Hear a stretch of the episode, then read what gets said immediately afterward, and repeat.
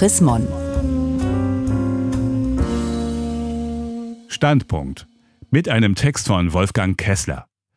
Die fetten Pferde füttern. Das muss so sein, haben uns die Ökonomen eingeredet. Eigennutz und der freie Markt würden schon alles gut regeln. Jetzt zeigt sich, wie falsch das war. Das Coronavirus verändert alles, sogar das Denken der Wirtschaftspolitiker. Auf einmal ist es selbstverständlich, dass private Unternehmen staatliche Zuschüsse erhalten. Vor wenigen Monaten hatte der Begriff Enteignung noch hasserfüllte Reaktionen ausgelöst. Jetzt werden Verstaatlichungen zur Rettung von Betrieben nicht mehr ausgeschlossen. Plötzlich kritisiert ein Sozialminister, dass es manche Krankenhäuser wohl mit dem Effizienzdenken etwas übertrieben hatten, weil lange Zeit keine Schutzanzüge vorrätig waren. Und Bundeskanzlerin Angela Merkel appellierte mehrmals an die Solidarität der Mitbürger und bittet sie, ihre kurzfristigen Interessen und ihren Egoismus hintanzustellen. Es brauchte offenbar ein tödliches Virus, um zu erkennen, dass die Wirtschaftsphilosophie, die Ökonomen seit 40 Jahren predigen, mit großen Krisen nicht fertig wird. Seit den 1970er Jahren wurde uns eingeredet, dass der Wohlstand aller wächst, wenn sich alle an ihren kurzfristigen Interessen, an ihrem Eigennutz orientieren dass der freie Markt effektiv ist, der Staat dagegen ein bürokratischer Moloch. Und dass es den Menschen umso besser geht, je mehr sie dem freien Markt vertrauen, weil dieser Krisen besser und schneller bewältigen könne als der Staat. Dieser Marktradikalismus fällt uns nun auf die Füße. Um zu verstehen, woher er kommt, muss man in das Jahr 1947 zurückgehen. Der Sieg über den Nationalsozialismus war gerade einmal zwei Jahre alt als sich eine kleine Schar von etwa 50 Personen, zumeist Universitätsprofessoren, auf dem Mont Pelerin hoch über dem Genfer See zu einer Konferenz trafen. Sie hatten ein klares Ziel vor Augen, den staatlichen Einfluss auf die Wirtschaft zurückzudrängen, wie er zuvor in brutalen Diktaturen, aber auch unter US-Präsident Roosevelts New Deal gewachsen war. Der wichtigste Kopf dieser Gesellschaft war Friedrich August von Hayek, ein Ökonom, der 1944 einen Bestseller geschrieben hatte, Der Weg zur Knechtschaft. Sein aufmerksamster Zuhörer war ein junger US-amerikanischer Ökonom, Milton Friedman. Dessen Lehrstuhl in Chicago wurde in den 1970er Jahren zur Brutstätte marktradikaler Ökonomen, die neben Margaret Thatcher und Ronald Reagan auch den chilenischen Putschgeneral Augusto Pinochet berieten.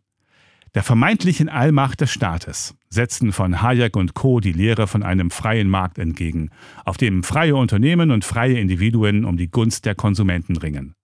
Die Triebfeder des wirtschaftlichen Handelns sahen sie im Egoismus des Homo economicus, der jede Entscheidung rational danach abwägt, welchen Nutzen sie ihm bringt.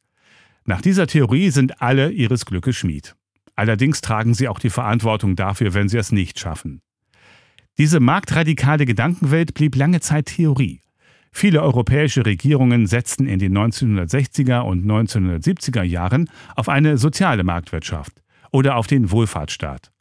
Sie wollten die Unwägbarkeiten der freien Märkte durch staatliche Korrekturen ausgleichen und vor allem Menschen in Not mit staatlicher Hilfe absichern. Ende der 1970er Jahre begann sie dann, die Marktrevolution. Es war eine Chemikerin namens Margaret Thatcher, die auf einem Parteitreffen der Konservativen 1975 das Buch von Hayek hochhielt und ihre Pferdespatzphilosophie verkündete. Man müsse die fettesten Pferde füttern, dann fielen auch für die Spatzen mehr Pferdeäpfel ab, sagte Thatcher. Sie senkte die Steuern für Reiche und Investoren und beseitigte viele Beschränkungen für Unternehmen. Ihr Credo Vorrang für den freien Markt, Vorfahrt für den Eigennutz. Die individuelle Bereicherung nutzt allen. Mit diesem Programm gewann Margaret Thatcher 1979 die britischen Parlamentswahlen. In den USA folgte bald Ronald Reagan als Präsident mit einem ähnlichen Programm. Diese Revolution zeigt Folgen bis heute. Im Laufe der vergangenen 40 Jahre wurde das, was wir respektieren und denken, durch das Einbinden von marktwirtschaftlichen Konzepten in unseren Alltag völlig verändert, schreibt der britische Ökonom Jonathan Aldred in seinem brandaktuellen, in einigen Monaten auf Deutsch erscheinenden Buch Der korrumpierte Mensch. Die Pferdespatzphilosophie beherrscht mittlerweile viele Köpfe, am stärksten die der Wirtschaftswissenschaftler. Sie differenzierten diese Lehre immer weiter aus, gossen sie in mathematische Formeln und taten so, als sei sie die Wahrheit schlechthin. Der Siegener Wirtschaftsprofessor Helge Peukert durchforstete jüngst für eine Studie die wichtigsten wirtschaftswissenschaftlichen Lehrbücher und stellte fest, Von Alaska bis zum Horn von Afrika wird in allen Lehrbüchern der möglichst freie Markt beschworen, der Mensch als Homo economicus. In vielen Büchern mit Millionenauflage kommt der Staat als Akteur erst gar nicht vor. Der Einfluss des marktradikalen Denkens heute als Neoliberalismus bezeichnet, reicht weit über die Wissenschaft hinaus. Viele Vermögende und Unternehmer machen keinen Hehl daraus, dass die Lobpreisung der fetten Pferde genau ihren Interessen entspricht. Wer glaubt, dass jeder seines Glückes Schmied ist, sieht seinen Reichtum und seine Gewinne als wohlverdient an und übersieht den Anteil, den die Bildung daran hat, die der Staat ermöglicht hat, oder welche Rolle der Zufall spielt. Wer so denkt, wehrt sich gegen jede Form der Umverteilung. Warum Geld an jene abtreten, die nach dieser Glücksphilosophie selbst für ihr Unglück verantwortlich sind? Auch die Mehrheit der Politikerinnen und Politiker regiert seit vielen Jahren nach dem marktradikalen Muster. Viele nicht so konsequent wie einst Margaret Thatcher, aber trotzdem für alle spürbar. So senkten viele Regierungen die Steuern für Reiche und Unternehmer und schafften in den 1990er Jahren viele Schranken für die Kapitalmärkte ab. Im Glauben an die Segnungen des freien Marktes ließen sie zu, dass Finanzinvestoren Krankenhäuser, Pflegeheime, Wohnungen oder etwa die Wasserversorgung an sich reißen. In vielen Staaten traten die Regierungen die Herstellung von Impfstoffen vor rund 20 Jahren an private Hersteller ab, aus Kostengründen. Jetzt in der Krise kann sich der Ausverkauf des Staates an die Privatwirtschaft bitter rächen. Doch längst hat sich die Marktmentalität weit in unseren Alltag gefressen. Wenn Geiz plötzlich geil genannt wird, wenn Gier für das Finanzsystem als eine Qualifikation gilt, schwinden auch die moralischen Bedenken gegen den eigenen Egoismus. Es geht dann im Leben vor allem darum, im Rennen um immer mehr der Schnellste zu sein. Über Hamsterkäufe in Krisenzeiten braucht sich da niemand zu wundern. Von Solidarität war ja 40 Jahre lang kaum die Rede, außer auf Gewerkschaftsversammlungen und in den Kirchen. Doch in Zeiten von Corona zeigt sich, nicht zum ersten Mal, aber diesmal besonders deutlich, dass das Konzept des freien Marktes Krisen nicht verhindert und schon gar nicht zu ihrer Lösung beiträgt.